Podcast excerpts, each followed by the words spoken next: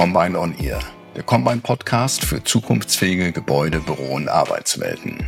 Combine on Ear ist unser Podcast, in dem wir mit interessanten GesprächspartnerInnen über aktuelle Themen der Immobilienwirtschaft sprechen wollen. Wir kombinieren Perspektiven für einen ganzheitlichen Blick, ohne Tellerrand. Marke.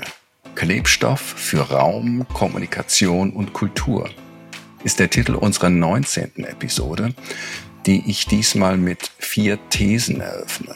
Erstens, die Marke eines Produktes, einer Dienstleistung, eines Unternehmens realisiert sich vor allem dann, wenn die zentralen Werte des Unternehmens, seine DNA, im Kontakt über die Touchpoints eines Unternehmens so erlebt werden, dass ein Unterschied wahrgenommen wird, der den Unterschied macht.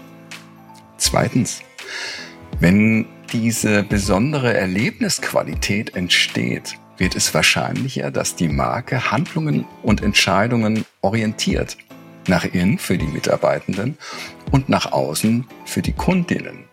Drittens, die Marke kann so zu einem Orientierungsrahmen werden für die Kundinnen und für die Menschen im Unternehmen, seiner Strategie, Struktur, Führung und Unternehmenskultur.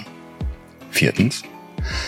Bei der Markenführung spielt die Gestaltung des physischen, analogen Büros bis hin zum Campus eines Unternehmens eine immer wichtigere Rolle. Gerade jetzt im Kontext der pandemiegeboosteten Virtualisierung und Digitalisierung der Räume, in denen wir verstärkt in Kontakt kommen. Das sind nur einige Thesen, die Florian Scholbeck und Dirk Schülgen im Gespräch mit Veit Knickenberg entfalten. Florian Scholbeck ist Managing Director Communications und Dirk Schülgen Managing Director Marketing International, beide bei Aldi Nord. Veit Knickenberg ist Geschäftsführer bei Combine. Herzlich willkommen zu einer weiteren Episode von Combine on Ear. Ich freue mich heute mit euch beiden zu sprechen. Danke dir, Florian, und danke dir, Dirk dass ihr euch die Zeit nehmt, mit mir über das spannende Thema Markenbedeutung für Unternehmenskultur und die Übertragung in den Raum zu sprechen. Ja. Es geht im Wesentlichen um die Bedeutung der Marke für ein Unternehmen, die Inhalte, die das transportieren soll, soll um die Werte eines Unternehmens gehen, die ja letzten Endes die Kern, den Kern der Marke darstellen und wie das letzten Endes dann auch in eine Arbeitswelt und in den Raum übersetzt werden kann. Und ähm, die Frage, wie stellen wir eigentlich sicher, dass äh, in neuen Bürowelten, wie es ja heute äh, häufig der Fall ist, mit all den Add-ons, all den Services, all den Gimmicks, die da so mit einzahlen, inklusive des ansprechenden Designs, letzten Endes der Kern der Arbeit und die Leistung für das Unternehmen nicht leidet, sondern eben gefördert wird. Ja. Und der Anlass zu dem heutigen Thema kam durch die Beobachtung, die ich in den letzten Hotelaufenthalten so gemacht habe, also insbesondere auch noch vor Corona, und zwar, dass die Hotelbars und die Hotellobbys, in denen sich die Menschen ja eigentlich früher immer ausgiebig ausgetauscht und aufgehalten haben, so eigentlich gar nicht mehr gefüllt sind. Ja, das heißt, sie verschwinden schnell auf ihre Zimmer und schauen fern oder, oder hängen in ihrem Social Media fest und sind eben nicht mehr unten in der Gemeinschaft. Und da hat man richtig das Gefühl, dass eben dieses Gemeinschaftsgefühl verschwindet. Ja. Und ich finde, das hat gewisse Parallelen zur alten Bürowelt, also in der Menschen in ihren Zellenbüros verschwinden und, und da ab und zu mal rauskommen, aber auch in gewissem Maße äh, Parallelen zu den neuen Arbeitswelten, die eben in offenen Raumstrukturen sind, wo der Raum nicht mehr reglementierend ist. Ja. Und die Frage ist ja, was bedeutet das eigentlich letzten Endes für ein Unternehmen und wie kann Marke darauf einzahlen? Und ich denke, dass wir heutzutage ähm, vor gewissen Herausforderungen stehen. Also dass viele Unternehmen wachsen ja sehr, sehr schnell, haben durch Covid einen wahnsinnig hohen Homeoffice-Anteil. Ähm, damit einhergehend, so wie wir jetzt auch rein digital kommunizieren. Und überhaupt verändert sich ja die, die Art der Kommunikation, besonders durch Social Media in der jungen Generation maßgeblich. Ja. Und das hat meiner Meinung nach einen großen Einfluss auf das Miteinander und auf die Gemeinschaft. Und wenn man vom Unternehmen spricht, so von der Unternehmenskultur und dann eben auch letzten Endes auf die Identifikation mit dem Produkt und dem Unternehmen. Ja. Und ich denke, dass Menschen besonders sich mit dem Produkt identifizieren können müssen und mit der Dienstleistung identifizieren können müssen, ähm, um überhaupt ein Teil des Ganzen zu werden. Und äh, da stellt sich ja die Frage, was kann Marke dazu beitragen? Und da wäre ich jetzt mal gespannt, wie ihr das seht. Hui, das war eine lange Einleitung, Veit. Vielen Dank. ich ich fange vielleicht einfach mal an und gehe auf den Begriff der Marke nochmal ein, bevor wir vielleicht gleich mh, hm, die Überleitung treffen, was hat, was hat die Marke mit dem Raum zu tun. Aber ich glaube, generell hat eine Marke ja immer eine, mh, hm, eine unglaubliche Ausstrahlungskraft. Eine Marke ist der Leuchtturm. Ähm, eine Marke lässt Dinge unterscheiden, Unternehmen, Personen oder was auch immer gerade die Marke ist. Lädt sie auf mit dem, was man ist oder man vielleicht sein möchte und hat den Auftrag auch Menschen anzuziehen, um sich mit der Marke zu beschäftigen, um einen Service zu kaufen, um ein Produkt zu kaufen. Und das muss eine Marke alles leisten. Und das macht sie sowohl intern, also für die Mitarbeiter, aber auch extern für die Kunden. Sie muss in beide Richtungen funktionieren. Und ich beschreibe, und das passt vielleicht auch ganz schön jetzt gerade zur Jahreszeit, eine Marke ist immer so ein bisschen wie, ähm, was man den Kindern vielleicht erzählt. Ähm, dieses, dieses, dieses Buch von Knecht Ruprecht, wo wir das ganze Jahr immer alles aufschreiben, was wir so tun. Ähm, die guten Sachen und die schlechten Sachen und dann gibt es irgendwann die Abrechnung. Also eine Marke ist wie ein dauerhaftes Buch äh, der, der Personen, die in einem Unternehmen, für ein Unternehmen tätig sind, ähm, alle Touchpoints, die ein Unternehmen letztendlich begleitet und alle Kundenkontakte, die man damit hat und wie die wahrgenommen werden, kommen quasi in dieses Buch und diese Perception, die dann entsteht, macht am Ende das Markenbild aus. Insofern ähm, ist eine Marke erstmal nicht nur eine Definition und ein Satz auf einem Blatt oder ein, oder ein Logo oder ein Papier oder eine Definition von Werten, sondern es ist am Ende immer das, hm, wie dieses dieses Niedergeschriebene dann auch zum Leben gebracht wird durch die Aktion, durch das, was man wirklich tut und nicht nur sagt. Und zwar auf jeder Hinsicht, in jedem Touchpoint. Und das merkt der Kunde. Und so bildet sich bei ihm dann auch hoffentlich den, das Markenbild, das man sich selber überlegt hat. Es kann aber auch sein, dass sich ein anderes bildet, was davon abweicht. Ähm, und insofern ist, ist die Aufgabe ja jetzt von mir zum Beispiel im Marketing, das hinzubekommen, dass, dass wir das tun, was wir, was wir sagen und was unsere Marke sein möchte. Der Kunde das auch mit uns verbindet, in jeglichem Raum. Und dann ist das Büro, und da kann der Florian vielleicht gleich ja noch detaillierter rein, eins dieser Räume, wo das natürlich dann auch zum Leben kommen muss. Ich, würde es sozusagen in, in der zeitlichen Entwicklung ergänzen, was Dirk gesagt hat, und zwar davor und danach. Ich glaube schon, wenn man jetzt äh, von, von Aldi zum Beispiel ausgeht, gibt es so drei Kernwerte des Unternehmens, die unsere Gründer uns mit auf die Fahnen geschrieben haben. Einfachkeit, Verlässlichkeit, verantwortungsvoll.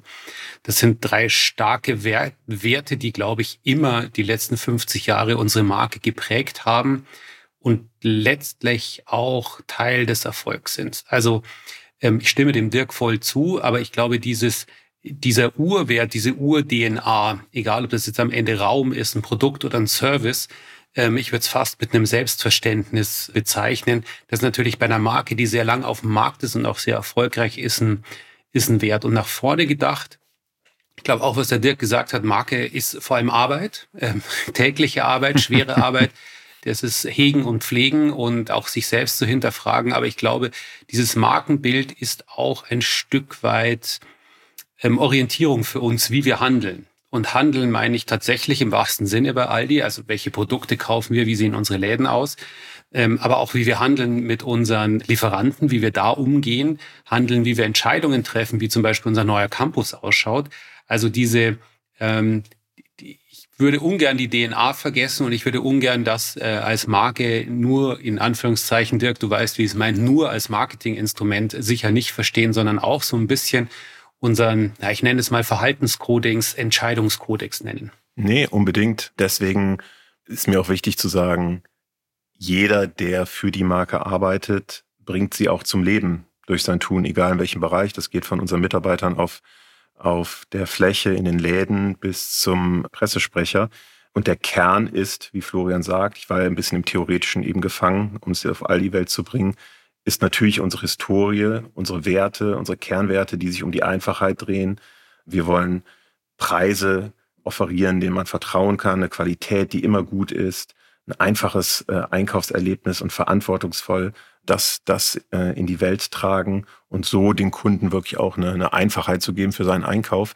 Und das hilft uns natürlich bei der, bei der täglichen ähm, Arbeit und bei den, auch bei einer Priorisierung, worüber, worum möchten wir uns gerade kümmern, ähm, weil zahlt das denn dann darauf ein? Also wir haben ja alle sehr viel zu tun im Alltag und wenn wir unsere DNA und, und das, was wir unseren Kunden versprechen, die Dinge, die ich gerade genannt habe, wenn wir das nicht als Filter nehmen, dann äh, besteht ja schon mal die Gefahr, dass man zu weit rechts oder links dreht. Also wichtig, sich zu fokussieren auf diese Dinge, fragen, das, was ich tue, zahlt das darauf ein, damit es für den Kunden auch spürbar wird und eine Marke dann lebendig wird. Florian, du sagtest, Marketing kann oder soll da nicht nur das einzige Instrument sein, um eben den Kern der Marke oder das Gefühl, was die ja auch vermitteln soll, zu kommunizieren und um diese Orientierung zu geben. Das Marketing richtet sich ja in erster Linie nach außen, zu dem Kunden hin. Die Frage ist ja dann, wie lässt sich eben genau dieses Gefühl, das man dem Kunden vermitteln möchte und diese Orientierung, die man da auch geben möchte, nach innen kommunizieren? Hm, ich glaube, der erste Denkfehler wäre, das zu sagen, das als unterschiedliche Gewerke zu betrachten. Also äh, sozusagen, ja, Dirk und, und seine Teams und alle Teams in den all die Nordländern machen halt Marketing und das ist so ein Teil einer Markenbildung und die sollen mal machen. Die werden schon wissen, was sie tun. Und, und wir zum Beispiel, die sehr viel mit Journalisten umgehen, wir machen so ein anderes Markenbild, prägen so ein anderes Bild. Ich glaube, wichtig ist, dass zeigen, glaube ich, erfolgreiche Unternehmen, dass man das wirklich ganzheitlich denkt. Äh, ob das ein Branding von einem Kugelschreiber ist, wenn die Azubis am ersten Tag kommen und einen Aldi-Kugelschreiber kriegen, bis hin zu ganz großen Weihnachtskampagnen, ähm, die im Fernsehen laufen. Also die große Idee ist, dass sozusagen gemeinsam zu denken und getrennt in den unterschiedlichen Gewerken wollen wir die HR-Kollegen nicht im Employer Brand vergessen, unterschiedlich auszuspielen. Aber wenn diese Gewerke nicht zusammenarbeiten bei der Idee, bei dieser Markenpflege, was ich vorher gesagt habe, und es irgendwie unterschiedlich wirkt. Also wenn ein Fernsehspot anders wirkt als eine Filiale. Das gilt nicht nur für Aldi. Mhm. Also wenn ein, ein Fernsehspot Hochglanz ist und du hast eine Autowerkstatt zum Beispiel, die das Gegenteil von Hochglanz ist, dann wird's total schräg. Also ich glaube, und das ist die, die Arbeit, die ich vorher meinte. Und wenn wir es schaffen, dieses und das ist, glaube ich, auch viel Arbeit, aber es lohnt sich auch innerhalb des Unternehmens erstmal bei den, bei den Abteilungen, bei den, bei den Leuten, die sich damit beschäftigen, auch wirklich ein gemeinsames Verständnis zu erreichen, was unsere Marke ist. Dann sind wir, glaube ich, einen Riesenschritt, wenn wir dieses gemeinsame Ziel und dieses gemeine, gemeinsame Verständnis erreicht haben. Dann ist, sage ich mal, die, die handwerkliche Umsetzung am Ende, ja, ist auch wichtig und das muss man auch richtig machen. Aber ich glaube, die Power liegt in dem gemeinsamen Verständnis über die ganzen Gewerke hinweg. Ja, hm, das ist, glaube ich, schon mal das Erste. Florian da absolut zustimmen und ich sehe da die Rolle des Marketings in dieser Aufgabe tatsächlich eher mehr als ein Klebstoff, so beschreibe ich es immer, in dem wir alle für das Gleiche kämpfen in Projekten. Also da kommen ja unterschiedliche Gewerke zusammen, sei es irgendwie ein Brandmanagement, die sich überlegen, wie sollen unsere Marken aussehen oder jemand, der sich Gedanken macht, wie der Store aussieht und dann der Markt hier, also der Klebstoff, der dann auch alle immer wieder daran erinnert, wofür wir kämpfen und in welche Richtung wir gehen, nämlich unser Kern, unser Purpose und unser Leistungsversprechen für unsere Kunden. Und wenn wir das alle im Auge haben in diesen gemeinschaftlichen Projekten mit allen, mit allen Abteilungen, die dafür arbeiten, dann kann das funktionieren. Und dann funktioniert das auch. Aber es ist wirklich Arbeit und es ist tägliche Arbeit. Und dass man, dass man sich daran erinnert und weiß, auf was zahlt das hier gerade eigentlich ein. Ich glaube, wir haben, Dirk, wir haben eine Abteilung vergessen. Ähm, also das gilt nicht nur für Aldi und das ist im Prinzip das ganze Thema Strategie.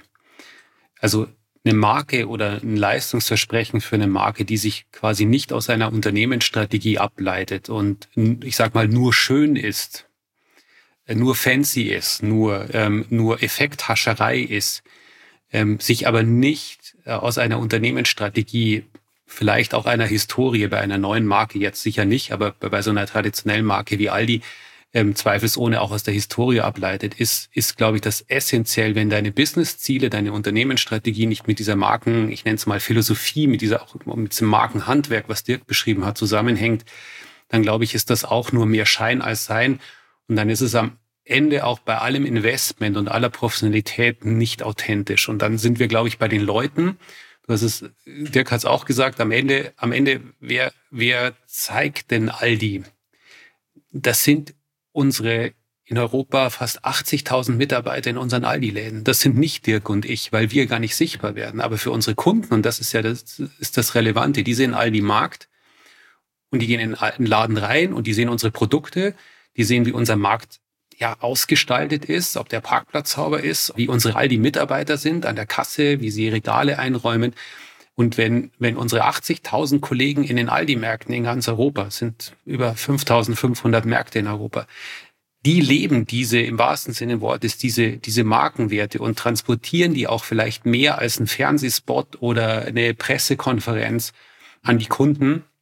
Wir haben in Deutschland allein jeden Tag zwei Millionen Kunden. Das sind zwei Millionen persönliche Kontakte, das sind zwei Millionen Mal die Chance einer Markenbildung auf eine ganz, ganz ja, persönliche, menschliche Art und Weise, die, die alles andere, was Dirk und ich so in dem Leben treiben, beruflich gar nicht ersetzen können. Und da liegt, glaube ich, eine unglaubliche Stärke drin.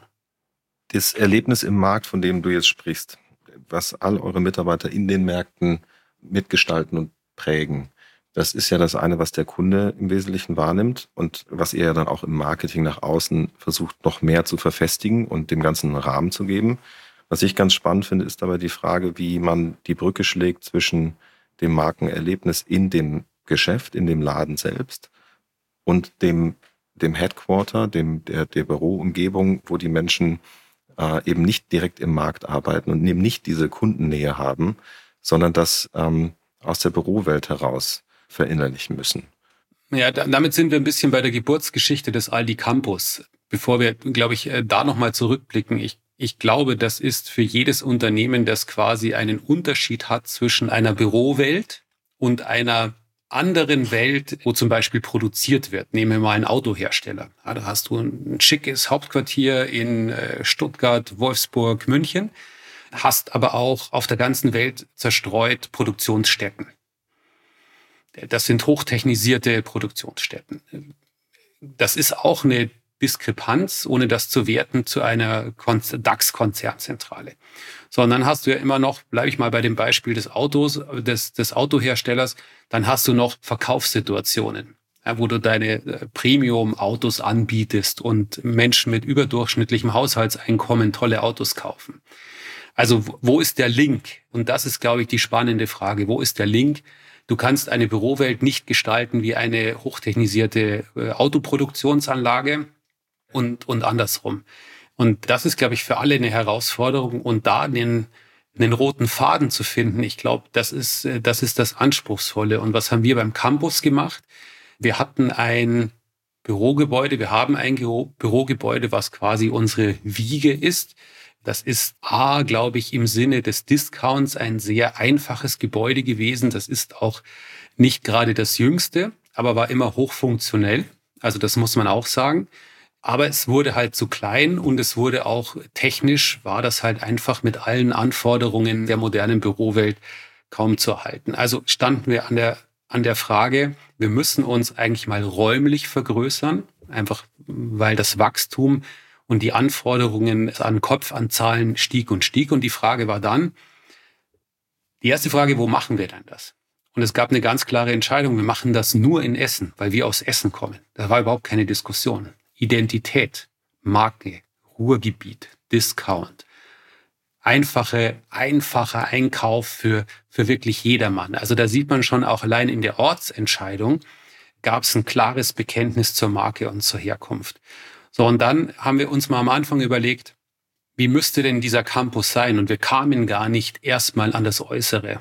Also wir haben uns gar nicht überlegt, muss der in Aldi-Farben sein? Oder muss der aufgebaut sein, dieses Bürogebäude wie ein Aldi-Markt? Oder, oder muss das das Aldi-Logo haben wie vor so einem, für, für so einem Aldi-Markt? Sondern wir sind über die Funktion gekommen.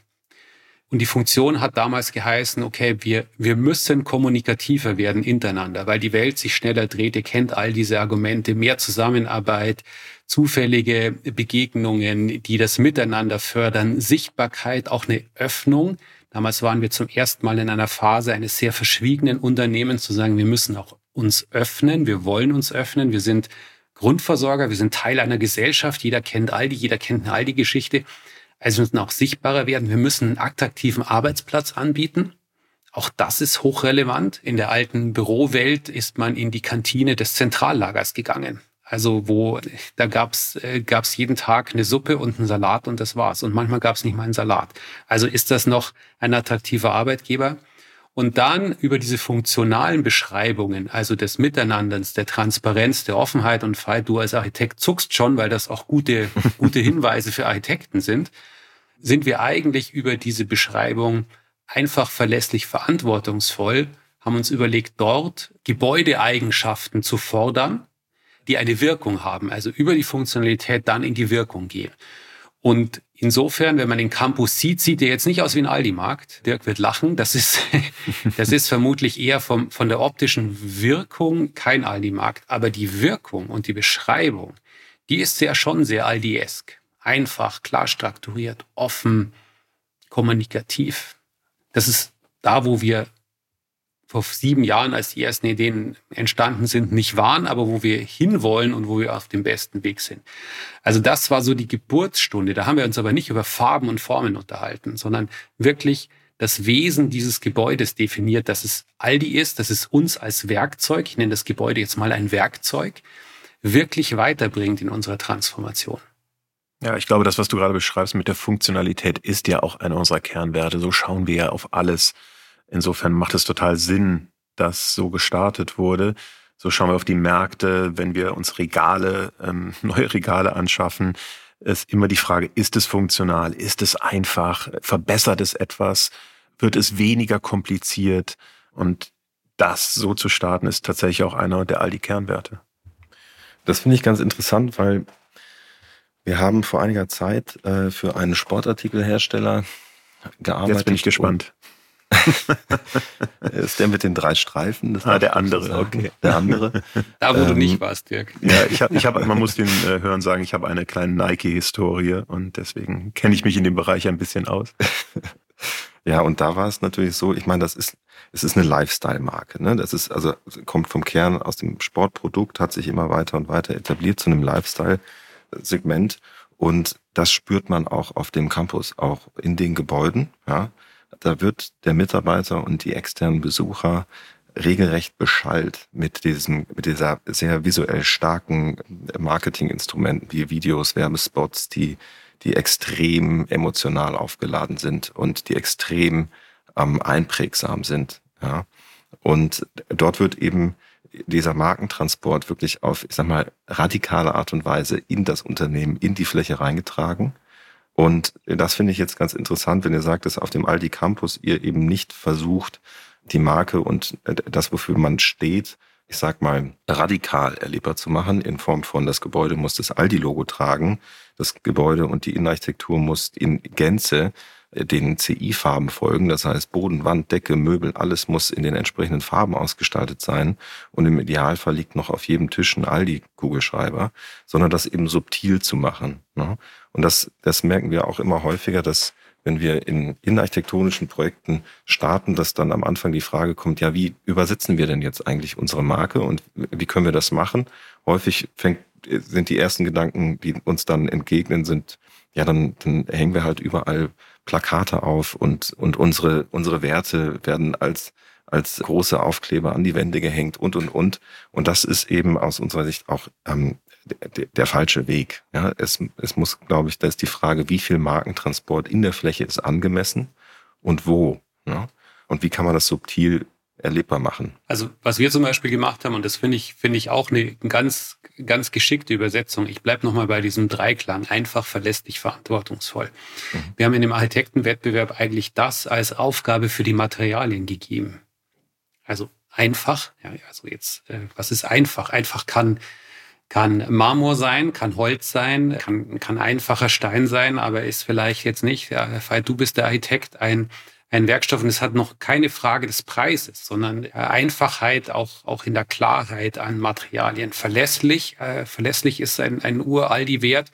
Das ist ein Familienunternehmen durch Stiftungen, Familienstiftungen geführt. Die denken in Generationen. Also ein verlässlicher Baustoff, der auch einfach ewig hält. Ich sage es mal ganz einfach. Mhm. Und verantwortungsvoll ist einer, der eine gewisse Nachhaltigkeit hat. Also da ist halt sehr viel Holz und Stein drin und äh, nicht Plastik als Boden- oder Wandmaterial.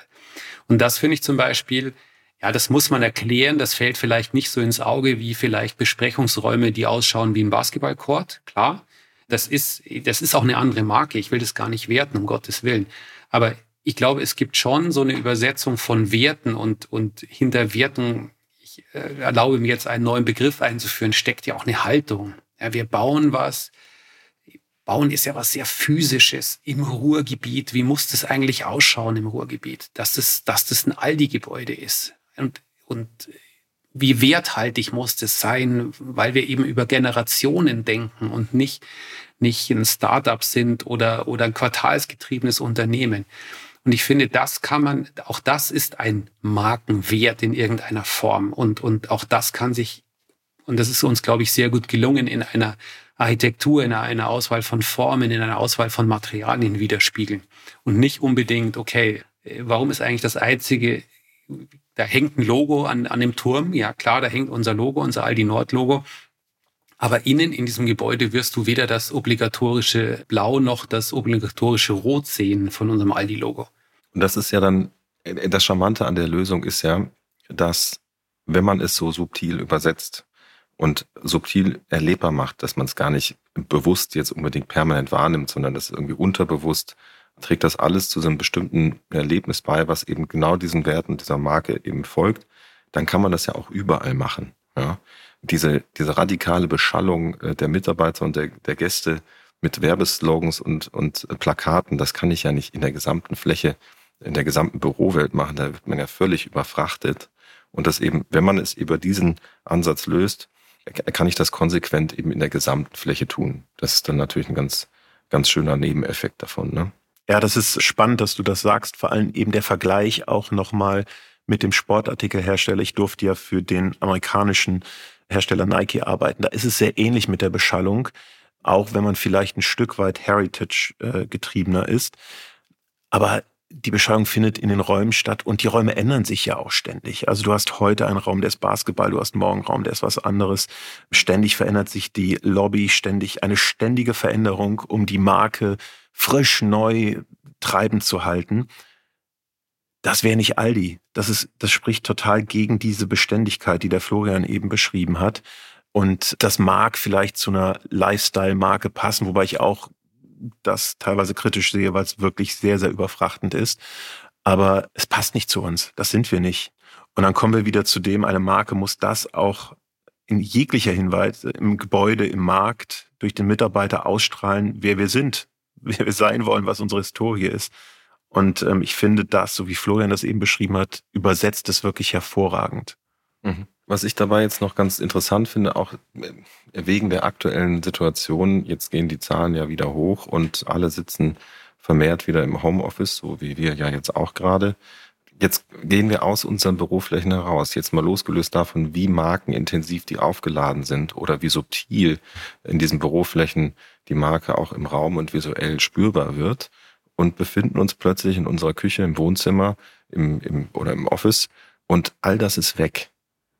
Und all diese, dieser ganze Markentransport, den ich sonst sehe und der, der, der mich vielleicht auch über den Tag hinweg inspiriert und begeistert und motiviert, ist plötzlich weg und wir reden nur noch über Zoom, Teams oder andere Kanäle und finden all diesen, diesen Input nicht mehr.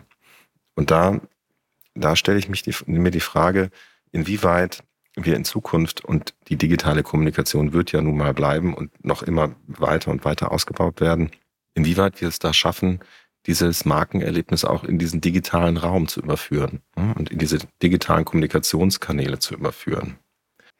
Ich glaube, da kommen wir zu dem zurück, was wir ganz am Anfang diskutiert haben. Marke ist halt nicht nur Optik. Marke ist, ist einfach alles. Also wie integrierst du zum Beispiel ein Markenverständnis in ein Führungsverhalten?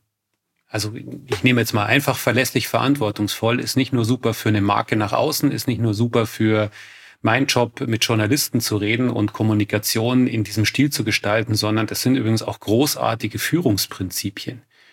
Und wenn du das mit der Marke verbindest und sagst, naja, bei Aldi wird einfach verlässlich verantwortungsvoll geführt, wird miteinander umgegangen werden, Projekte in diesem Stil angegangen und so weiter. Ich glaube, dass, wenn du aus einer Mitarbeiterperspektive kommst, also gerade wenn du halt bei Aldi arbeitest und, sagen wir mal, Datenanalyst bist und eben nicht in einem Aldi-Markt arbeitest. Ich finde, das ist genau dieser holistische Ansatz, den Dirk und ich, glaube ich, ganz gut beschrieben haben am Anfang und das, dafür musst du das auch leben. Und was aber die Voraussetzung dafür ist, dass du gerade, wenn du neue Leute einstellst und wir stehen gerade in unserer Transformation vor einer großen Herausforderung, weil wir innerhalb Corona 1500 Leute eingestellt haben in Essen. Da gibt's Kolleginnen und Kollegen, die waren noch nie im Büro. Totale Herausforderung. Also da sind wir nicht die Einzigen, die damit kämpfen müssen. Aber deshalb hilft es halt nichts, denen ein Willkommenspaket zu schicken, wo der gebrandete Aldi-Kugelschreiber drauf ist und der Aldi-Schreibblock. Nee, ähm, das ist halt Führungsarbeit und, und äh, ich nenne es mal Kommunikationsarbeit im Daily Business. Also nicht, was eine, eine Unternehmenskommunikation leisten muss, sondern wirklich diese, die, dieses Miteinander so zu gestalten, dass es auf diese Werte, auf, dieses, auf diese Markenwerte im täglichen Miteinander einzahlt. Und das gilt übrigens auch, ich bin mir sicher, Dirk hat da gleich auch dazu noch einen cleveren Gedanken. Das gilt übrigens auch für die Mitarbeiterinnen und Mitarbeiter in Aldi-Läden, in unseren Lastwägen, in der Logistik, in den Zentrallägern. Da, wird das, das wird der Mar das Aldi-Markenlied möglicherweise anders gesungen, weil das ein anderes Arbeitsumfeld ist. Aber diese Kernwerte und dieses Miteinander muss man, muss man, glaube ich, einfach über ja, Leadership-Führung auch zum Beispiel mitprägen. Ja, dem gibt's eigentlich, dem kann ich nicht widersprechen. Vielleicht ein Punkt zur, zu dem Punkt im Fight, du hast gesagt, ne, also wir leben, erleben das jetzt gerade purely digital. Es wird jetzt natürlich auch noch so eine Zeit so sein und es wird wahrscheinlich auch immer so bleiben, dass ein großer Teil von uns ähm, dann digital äh, arbeitet und sich trifft, zumindest zu einem bestimmten Zeitraum. Aber wir werden auch zurückkommen. Das, das wird auch passieren und deswegen ist es eben so wichtig, dass das Büro so konzipiert ist, wie es ist, nämlich nicht als Einzelbüros, als versteckte Rückzugsorte, sondern auch als ein Element der Kommunikation.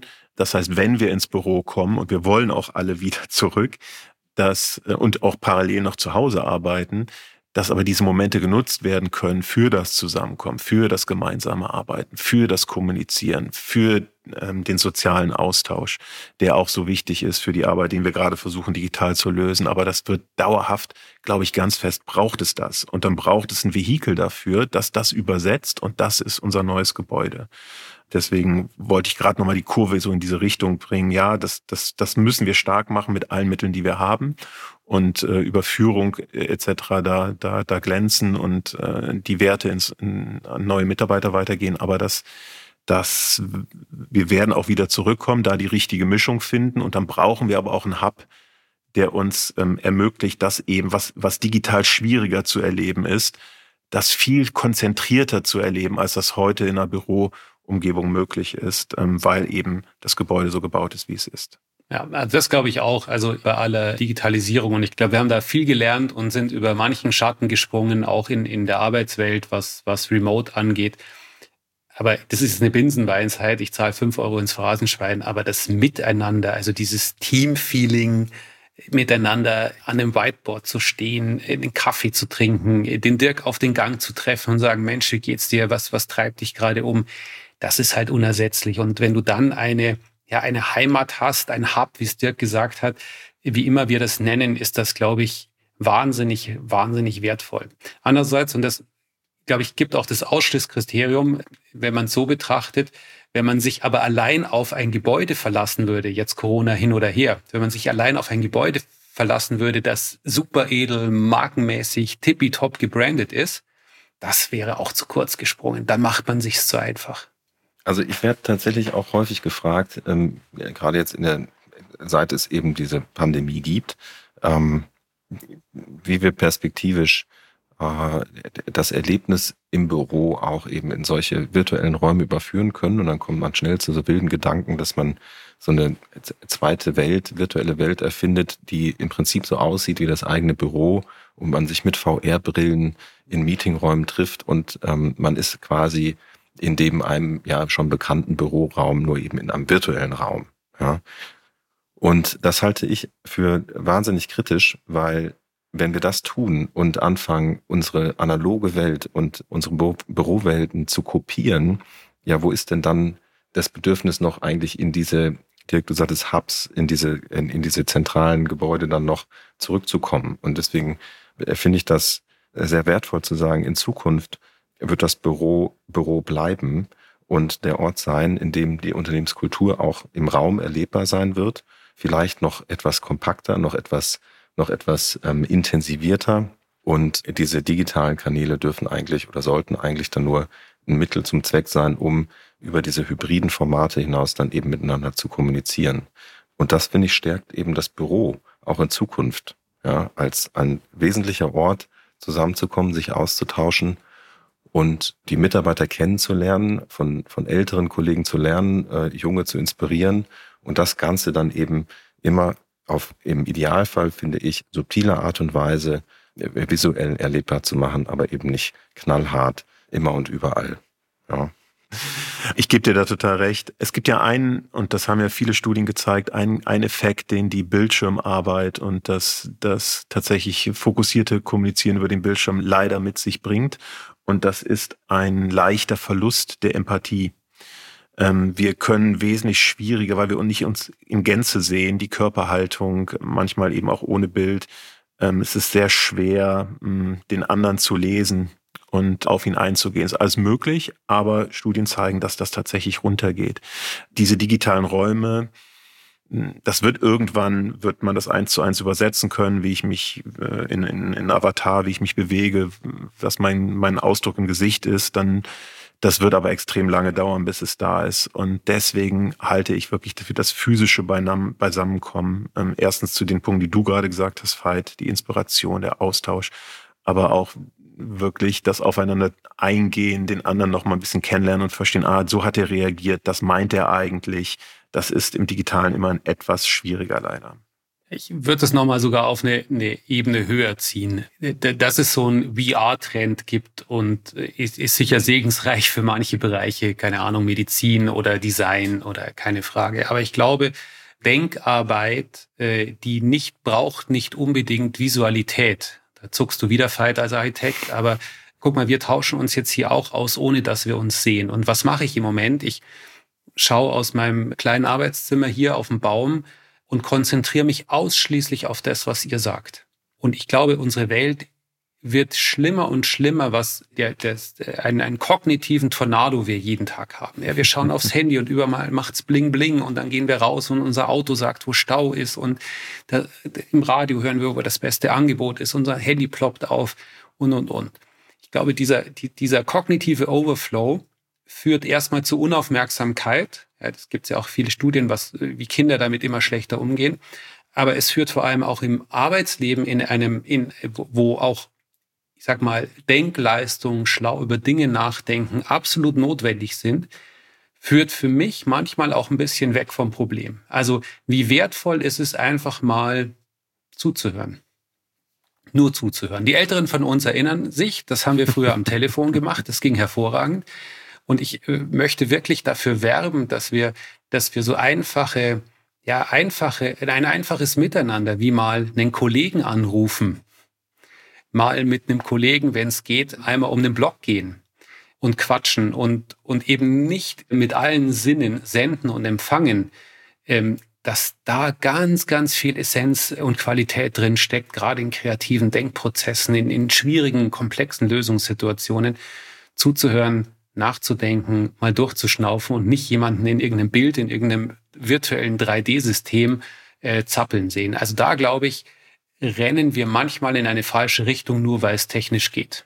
Ja, ich glaube, es ist die, um nochmal zurückzukommen oder den Bogen nochmal zu spannen auf das Thema der Marke, das finde ich eben ganz, ähm, ganz schön. Dirk, du sagtest am Anfang, dass Marke so ein bisschen der Klebstoff sein kann und wenn wir ähm, oder sein muss, die, die alles zusammenhält. Und letzten Endes ist das ja eigentlich auch die Essenz aus dem, was wir sagen. Wir haben, wenn wir uns in einer hybriden Welt äh, wiederfinden in Zukunft, die über analog, über äh, unterschiedliche Orte hinaus mit digitalen Kommunikationskanälen funktioniert, dann kann eben, und davon bin ich überzeugt, Marke eben wie dieser Klebstoff, als dieser Klebstoff funktionieren über Kanäle wie Führung, haben wir, äh, haben wir gesagt, äh, die interne Kommunikation haben wir ähm, angesprochen über eben Marketing, aber ganz besonders eben auch über Raum, all das Erlebnis der Mitarbeiter ähm, zusammenhalten und die Marke erlebbar machen. Das finde ich umfasst die Marke, gibt ihr damit einen sehr, sehr wichtigen, eine sehr, sehr wichtige Bedeutung und diese dann eben auch zu verinnerlichen in all den Entscheidungen, die wir treffen, ähm, sei es jetzt innerhalb der Führung, aber auch eben in der Gestaltung von Räumen und von Orten und von Gebäuden. Ja. Also ich fand das sehr spannend. Ähm, Hast du gut zusammengefasst. Lobenswert. Danke. Ähm, ich fand das mit? sehr, sehr spannend. Ähm, das hat mir sehr viel Spaß gemacht, mit euch darüber zu sprechen. Ich habe äh, viel gelernt. Vielen Dank dafür. Und ähm, werde jetzt das alles nochmal sacken lassen und die Marke in jeglicher Hinsicht in all diesen Kanälen, von denen wir gesprochen haben, immer ähm, zu berücksichtigen wissen. Vielen Dank. Sehr gerne, Dank. Veit. Danke für das gute Gespräch. Ein großartig reflektiertes Gespräch von Florian Schulbeck und Dirk Schügen von Aldi Nord und Veit Knickenberg von Combine. Unsere Episode nehme ich vor allem mit. Erstens, Raum, das physische Büro, der Campus eines Unternehmens werden immer wichtigere Tools der Markenführung. Die Marke kann so zu einer Entscheidungsprämisse werden, ein Leitsystem für die Entscheidungen der Mitarbeitenden im Unternehmen und für die Entscheidungen der Kundinnen und anderer externer Stakeholder. Zweitens, gerade die Verlagerung der Kommunikationen in die virtuellen Räume erhöht den Wert des physischen Raumes für die Markenbildung, wenn die Marke als Entscheidungsprämisse wirksam werden möchte. Drittens, die Markierung des Raumes lässt sich aber nicht oktroyieren. So braucht die subtile Kunst der wirksamen Markenführung Emotion, das Informelle, die Unbestimmtheit, die Nichtentscheidbarkeit. Vielleicht die Gestaltung eines Rahmens für das Nichtgestaltbare. Gut so. Das war's an dieser Stelle von mir. Ich hoffe, das Rein zwischen uns Zuhören hat Ihnen Spaß gemacht. Ich bin Dietmar Adam. Wir freuen uns über Ihre Anregungen und Fragen und empfehlen Sie uns weiter. Bis dahin, tschüss.